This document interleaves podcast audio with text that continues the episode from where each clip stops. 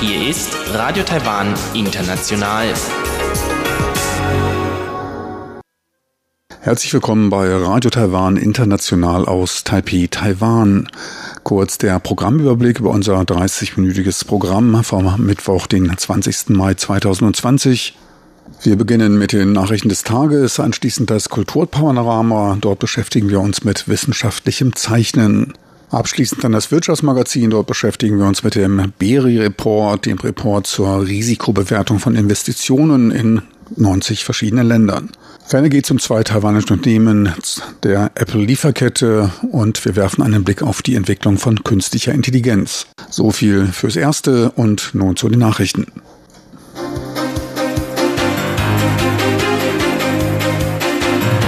Hier ist Radio Taiwan International mit den Tagesnachrichten vom Mittwoch, den 20. Mai 2020.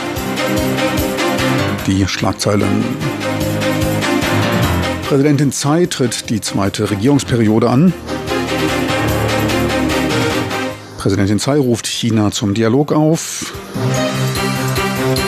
Und Vizepräsident Chen Jianren wendet sich nach vier Jahren der Forschung zu. Und nun die Meldungen im Einzelnen.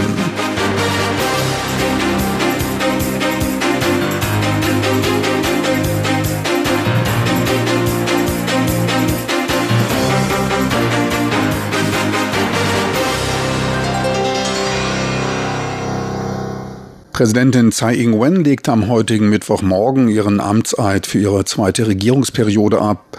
Ebenfalls eingeschworen wurde der neue Vizepräsident Taiwans William Lai. Die Amtsantrittszeremonie wurde wegen der Virenepidemie in diesem Jahr einfacher gehalten. Auf eine Einladung von Besuchern aus dem Ausland wurde verzichtet. Übertragen wurde die Zeremonie im Fernsehen und als Livestream in sozialen Medien. Ihre Amtsantrittsrede hielt Präsidentin Tsai in kleinerem Rahmen vor 200 Gästen im Taipei Guesthouse. Geladen waren Kabinettsmitglieder, führende Lokalpolitiker, ausländische Repräsentanten und Gesandte und Mitglieder der Epidemiepräventionsstelle. Tsai lobte dabei die Anpassungsfähigkeit der Bevölkerung bei der Eindämmung der Virenepidemie.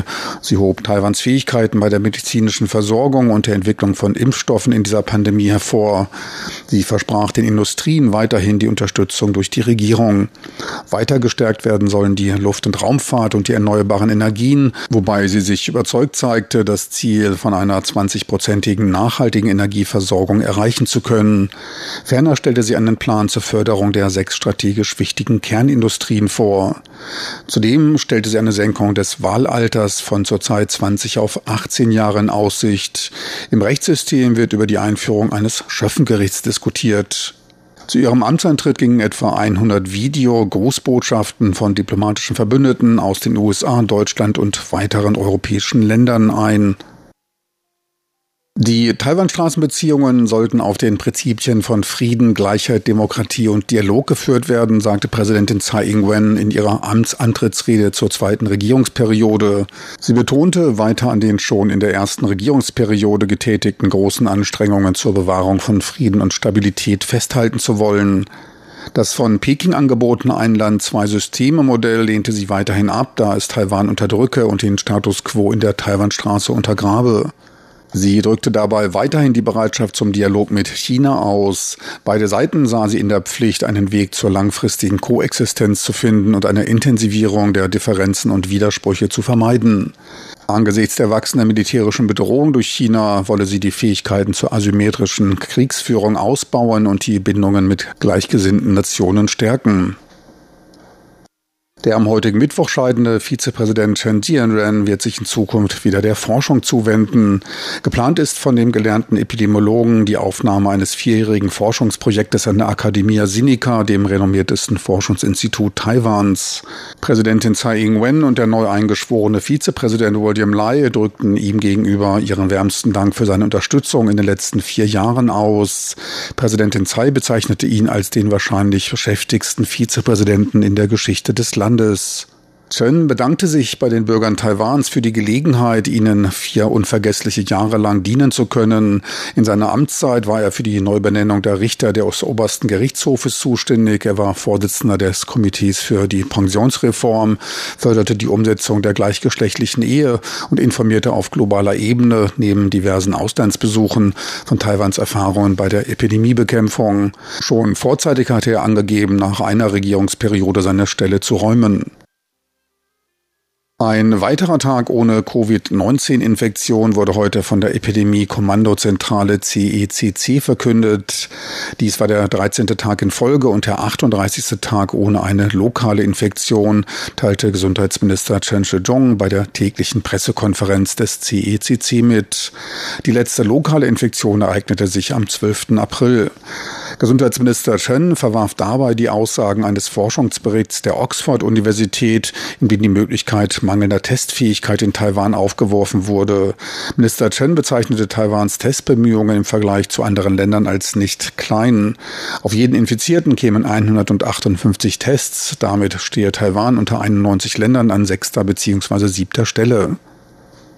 Die Gesamtzahl an Infektionen bleibt damit weiter bei 440. 55 davon waren lokalen Ursprungs. 349 Fälle wurden importiert.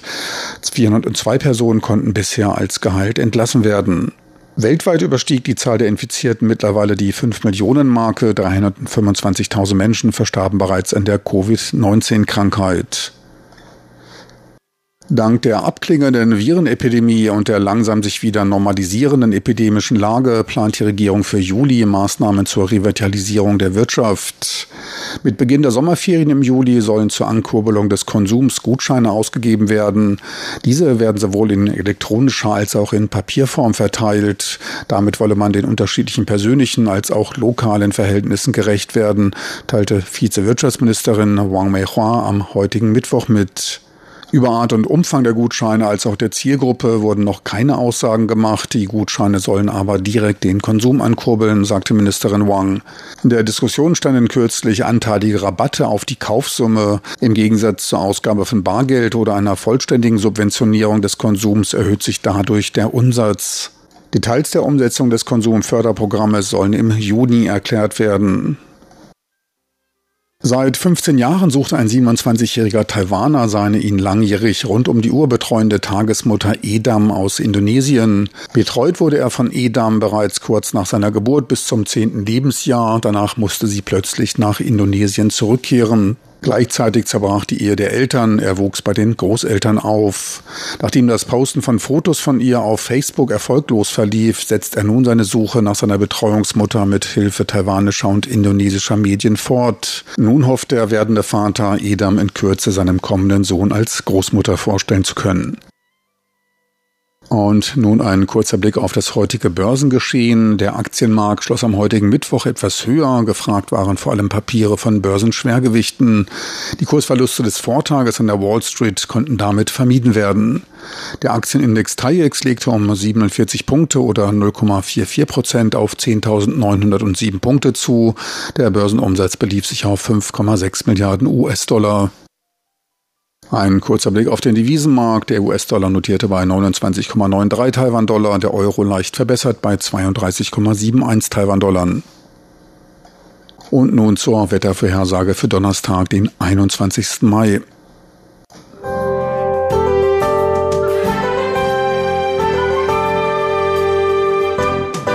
Das Wetter.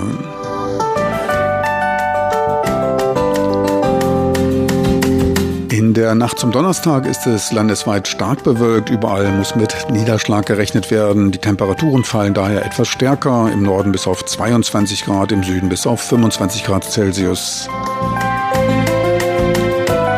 Tagsüber leichte Auflockerung der Bewölkung, die Niederschlagsneigung bleibt. Die Höchsttemperaturen im Norden liegen bei etwa 25 Grad, im Süden bei bis zu 30 Grad. Sie hörten die Tagesnachrichten von Radio Taiwan International vom Mittwoch, den 20. Mai 2020.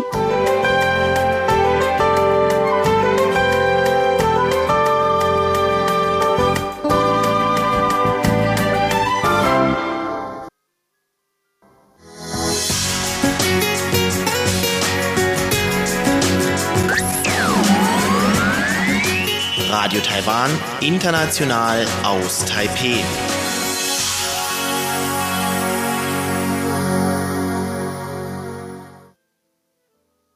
Und wir kommen nun zum Kulturpanorama mit Karina Rother. Heute geht es um wissenschaftliches Zeichnen in Taiwan. Kulturpanorama auf RTI. Wann standen Sie zuletzt in einem Naturkundemuseum oder einer archäologischen Sammlung?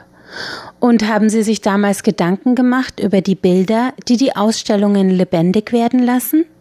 Um die soll es nämlich heute gehen, namentlich um die Kunst des wissenschaftlichen Zeichnens in Taiwan. Wissenschaftliches Zeichnen ist ein Handwerk zwischen Wissenschaft und künstlerischem Schaffen und ohne wissenschaftliche Zeichner hätten wir keine Vorstellung von ausgestorbenen Tierarten, keine Abbildungen von seltenen Pflanzen in unseren Pflanzenkundebüchern und keine Darstellungen von Tiefseelebewesen in unseren Wissenschaftsmagazinen. Heute stellen uns drei wissenschaftliche Zeichnerinnen aus Taipei ihre Arbeit vor. Die erste, Ye Shujin, betont, wie zeitintensiv und exakt dieses Zeichnen ist.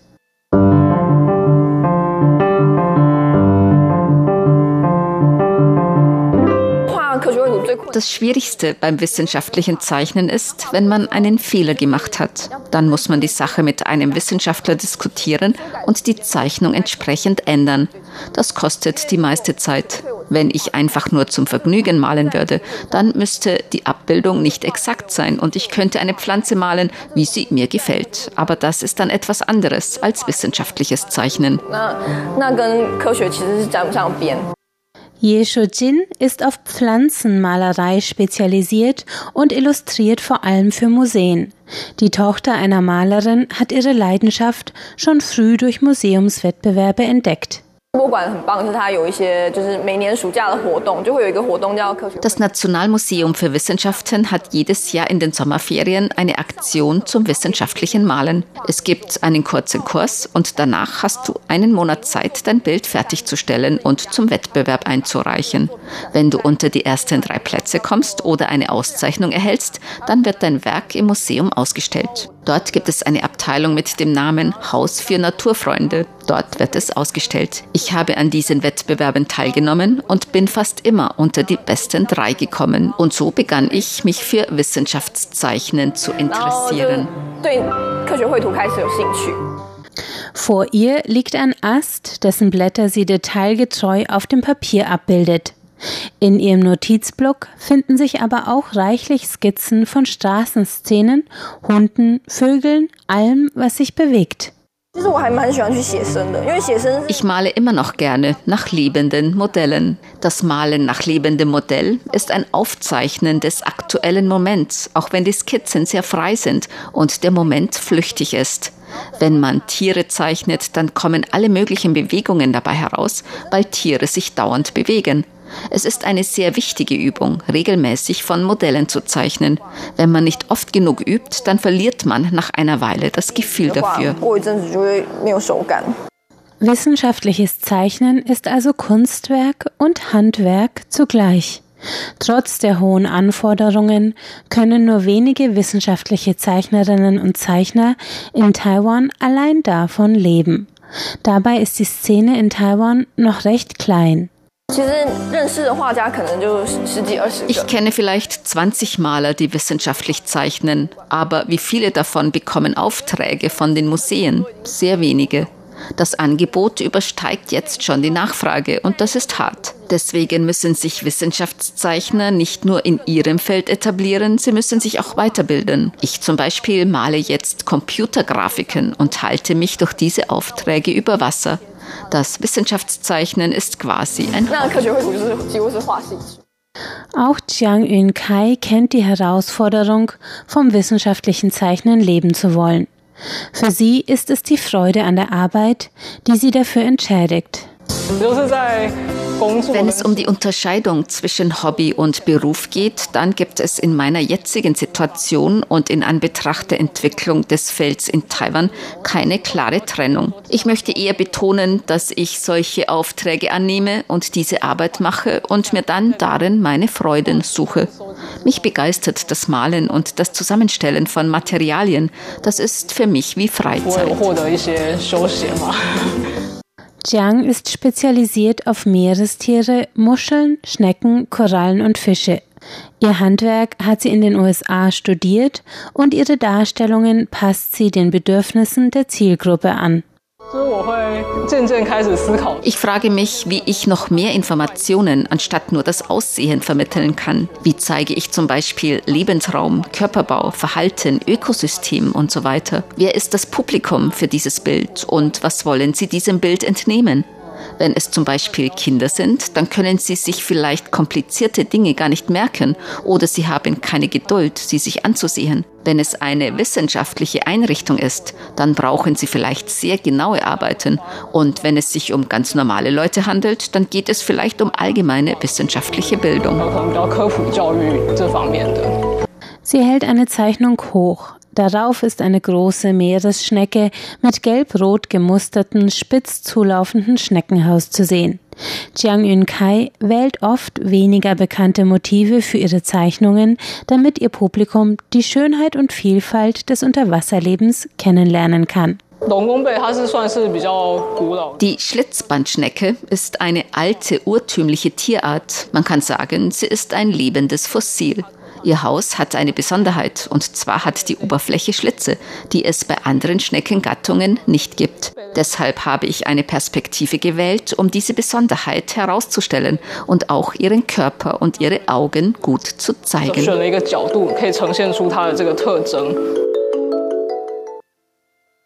Eine besonders herausfordernde Richtung des wissenschaftlichen Zeichnens hat Sun Jung Han gewählt.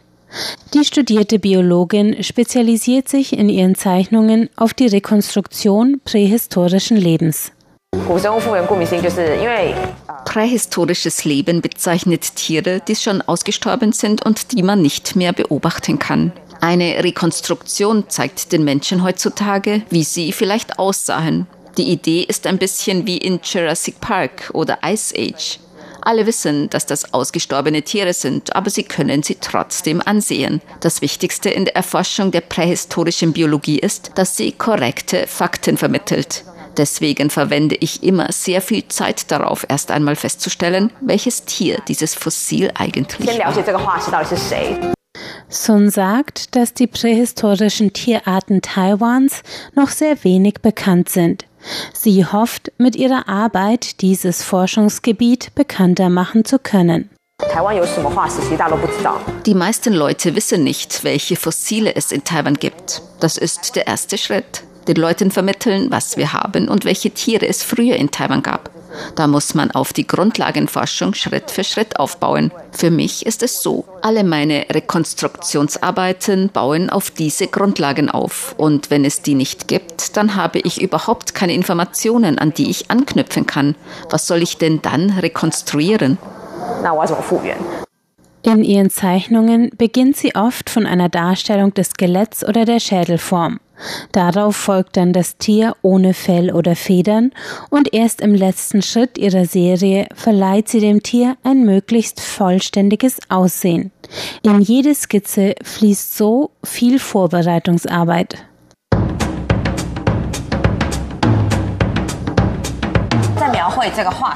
Um ein Fossil zu zeichnen, lese ich erst wissenschaftliche Artikel, um herauszufinden, wie viel wir über das Tier wissen.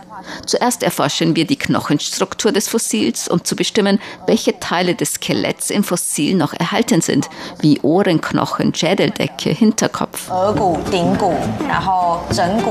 Für Sun ist diese mühselige Rekonstruktionsarbeit eine Herzensangelegenheit. Sie will ihre Begeisterung für Taiwans prähistorisches Ökosystem an ein möglichst breites Publikum weitergeben. Ich finde, es gibt da ein großes Entwicklungspotenzial. Als Jurassic Park herauskam, hatte er sehr großen Einfluss. Und genauso muss man in Taiwan Stück für Stück etablieren, wie viele prähistorische Lebewesen es hier gab, damit wir eine Taiwan-Version von Ice Age produzieren können. Das Wichtigste ist meiner Meinung nach, dass die Leute verstehen, dass es das nicht nur im Ausland, in den USA oder Europa gibt, sondern dass auch Taiwan eine sehr interessante prähistorische 比如 luki hut 诶台湾也有我们也有去的古生物这样子。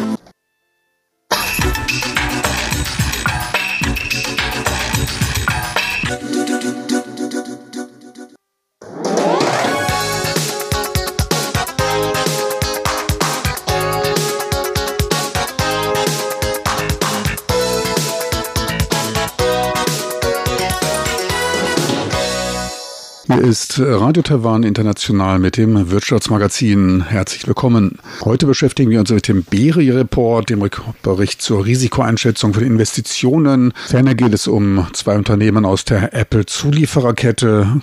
Und drittens werfen wir einen Blick in die Zukunft in Richtung künstliche Intelligenz. Taiwan wurde laut dem neuesten US-Bericht zur Risikoeinschätzung von Investitionen, dem sogenannten BERI-Report, als drittbester Bestimmungsort für Investitionen unter 50 Nationen genannt. Drei Hauptindikatoren zur Ermittlung der Investitionsbedingungen werden dabei unterschieden. Einmal das Betriebsumfeld der Geschäftsausübung, politische Risiken, das Wechselkursrisiko und das Risiko des Haltens ausländischer Konten, speziell der Überweisungen und Rückführung von Geldern. Taiwan kam dabei mit 61 Punkten auf Platz 3 hinter der Schweiz und Norwegen, die jeweils 71 bzw. 62 Punkte erreichten. Taiwan errang damit zwar zwei Punkte weniger als bei der letzten alle vier Monate durchgeführten Untersuchung, konnte sich aber trotzdem um einen Platz verbessern. Taiwan profitierte dabei von einer Verbesserung bei der Einschätzung politischer Risikofaktoren. Dabei verbesserte man sich deutlich um vier auf 46 Punkte. Taiwan sprang dadurch in der Kategorie der politischen Risiken von Platz 27 auf Platz 13. Ausschlaggebend waren dafür der Wahlsieg der Demokratischen Fortschrittspartei im Januar, welche die Präsidentschaft als auch die Mehrheit im Parlament aufrechterhalten konnte. Bei den Risiken der Geschäftsausübung erzielte Taiwan 60 Punkte, vier weniger als im Dezember, doch blieb man damit weiterhin die Nummer drei der Welt. Einen Spitzenplatz belegte Taiwan mit 77 Punkten bei der Kapitalmobilität, dem Faktor von Überweisungen und Rückführungen von Kapital. In Asien lagen Südkorea und Singapur gemeinsam auf Platz 5, gefolgt von Japan, Malaysia, Indonesien auf den Rängen 11, 14 und 18. Indien und Vietnam teilten sich Platz 20, China belegte Rang 23. Das taiwanische iPhones montierende Unternehmen Honhai in China als Foxconn operierend meldete für den Monat April Gesamtumsätze von 12,7 Milliarden US-Dollar. Dies war der höchste Monatsumsatz in diesem Jahr und 9,6 Prozent mehr als im Vormonat. Damit die Umsätze der ersten drei vom Coronavirus geprägten Umsätze zu übertreffen. Foxconn produziert in China, war mit zunehmender Normalisierung des Betriebsablaufes nicht sehr überraschend. Doch auch die Umsätze des Vormonats übertraf man, wenn auch nur leicht, um 0,3 Prozent. Zu guter Letzt verzeichnete man damit auch die höchsten Monatsumsätze für den Monat April. In den ersten vier Monaten wurden insgesamt 43,8 Milliarden US-Dollar eingenommen. Damit blieb man um 8,7 Prozent unter den Umsätzen des Vorjahreszeitraumes. Der Effekt der aufgeschobenen Bestellungen soll auch in den nächsten Monaten anhalten, sagte Honhai. Der Betrieb in China laufe wieder normal. Gerüchte von einer großen Anzahl in unbezahlten Urlaub geschickten Arbeitnehmer verneinte man. Zuvor kursierten in Chinas und Hongkongs Medien Gerüchte, dass Honhai wegen geschlossener Apple-Läden vom 1. Mai bis zum 1. September unbezahlten Urlaub aufgelegt hat. Honhai zählt zu einem der größten Investoren in China und beschäftigt dort mehr als eine Million Mitarbeiter. Ein wichtiger Zulieferer des iPhone-Herstellers oder besser Designers, die Firma Apple, der Kameralinsenhersteller Lagen Precision, verbuchte im April Gesamtumsätze von 157 Millionen US-Dollar. Dies waren 14 Prozent weniger als im Vormonat und 6 Prozent weniger als im Vorjahresmonat. Der Anteil höherwertiger, eine höhere Profitmarge aufweisenden Linsen, das sind die mit 20 und mehr Megapixel, belief sich bei den Gesamtumsätzen auf circa 20 bis 30 Prozent. Den gleichen Umsatzanteil hatten die einfachen 8 bis 10 Megapixel Linsen. 10 und 20 Megapixel Linsen waren für 40 bis 50 Prozent der Umsätze verantwortlich. Der Gesamtumsatz in den ersten vier Monaten des Jahres belief sich auf knapp 600 Millionen US-Dollar und übertraf damit den Umsatz des Vorjahreszeitraumes um 21 Prozent. Nicht schlecht in Corona-Zeiten. Die rückläufigen Aprilumsätze hatte Lagen zuvor schon auf einer Investorenkonferenz im April angedeutet. Damals berichtete man von möglichen beeinträchtigten Auslieferungen wegen des Coronavirus. Schon da erwartete man angesichts der eingetrübten Geschäftsaussichten weniger Bestellungen von Kunden, mehr Zurückhaltung und Vorsicht. Auf die Erweiterungspläne von Lagen Precision hat die Virenpandemie allerdings keinen Einfluss. Das Unternehmen zeigte sich weiter zuversichtlich hinsichtlich der Nachfrage nach anspruchsvollen Smartphone-Kameralinsen, in dem Lagern mittlerweile eine Vorreiterrolle übernimmt. In Taichung in Taiwan ist man zurzeit mit dem Aufbau einer neuen Produktionsstätte beschäftigt, die Ende 2023 fertiggestellt sein soll. Der Vorstand von Lagen beschloss angesichts von Gewinnen von 210 Taiwan-Dollar pro Aktie eine Bardividende von 79 Taiwan-Dollar. Dies ist die höchste Dividendenausschüttung in der Geschichte der Firma. Der Kurswert der Aktie steht nach einem einwöchigen Zwischenhoch bei ca. 4200 Punkten nun bei 3870 Taiwan-Dollar und damit etwa zwei Prozent niedriger als vor einem Jahr. Genau dieser Verlust wird dann wieder von der auszuschüttenden Bardividende wettgemacht. Verlassen wir einmal ein wenig die Corona-Perspektive und werfen einen Blick in die mittelfristige Zukunft und zwar auf den vielversprechenden Bereich der künstlichen Intelligenz, AI, Artificial Intelligence, in Deutschland als KI bezeichnet. Da muss man dann noch ein Kürzel mehr dazu lernen. Im Gegensatz zu den vielen überflüssigen in der deutschen Sprache verwendeten Anglizismen könnte man es sich da mit der Übernahme der englischen Abkürzung wirklich einfacher machen.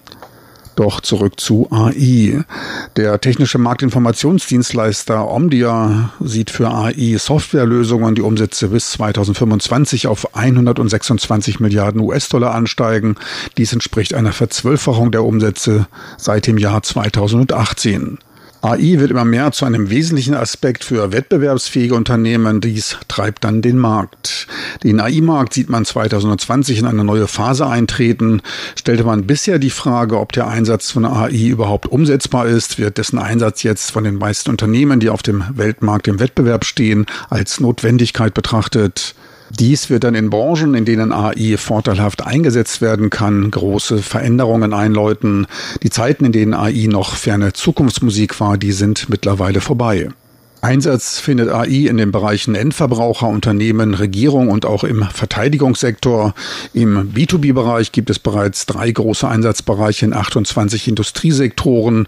333 Softwarelösungen werden bereits angeboten. Dabei geht es um Analytik, das visuelle Erkennen und um Sprache. Als unmittelbar profitträchtige Sektoren betrachtet man den Verbrauchersektor einschließlich der Internetdienste, die Telekommunikation, den Automobilbereich, das Gesundheitswesen, Reklam Reklame, Geschäftsdienstleistungen und den Einzelhandel.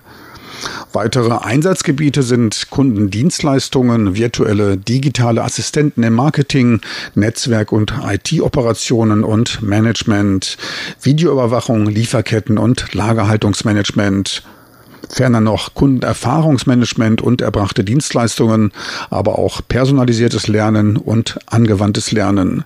AI wird in Zukunft überall dort eingesetzt, wo es darum geht, Maschinen und Fahrzeuge zu entdecken, identifizieren oder zu vermeiden. Dazu dürften wohl auch Drohnen gehören. Drohnenabwehrsoftware ist ebenfalls im Gespräch. Ferner kommt es im medizinischen Bereich bei der Analyse von Bildern und der Verarbeitung von Patientendaten zum Einsatz.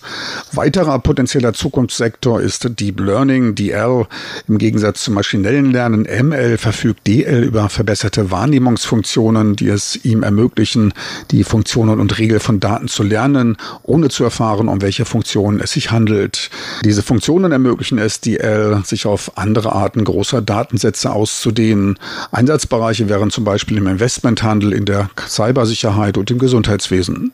Zudem rechnet man auch damit, dass DL vielfach mit ML, die Maschinenlernen, verknüpft wird und sich dadurch neue Zukunftsbereiche auftun. Die Welt in fünf Jahren dürfte sich deutlich von der heutigen unterscheiden. Vorausbedingung dürfte allerdings ein funktionierendes, flächendeckendes 5G-Netz sein. So viel für heute vom Wirtschaftsmagazin. Besten Dank fürs Interesse. Tschüss und auf Wiedersehen bis zur nächsten Woche.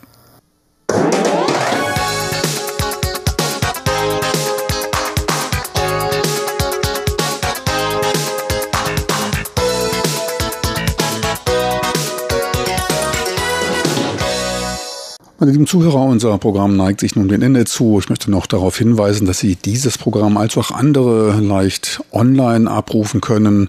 Dafür einfach in Ihren Browser de.rti.org.tv eintippen. Besten Dank für Ihr Interesse. Schön, dass Sie dabei waren. Schalten Sie bald mal wieder rein. Tschüss und auf Wiedersehen. Bis zum nächsten Mal wünscht Ihnen Ihr Team von Radio Taiwan International.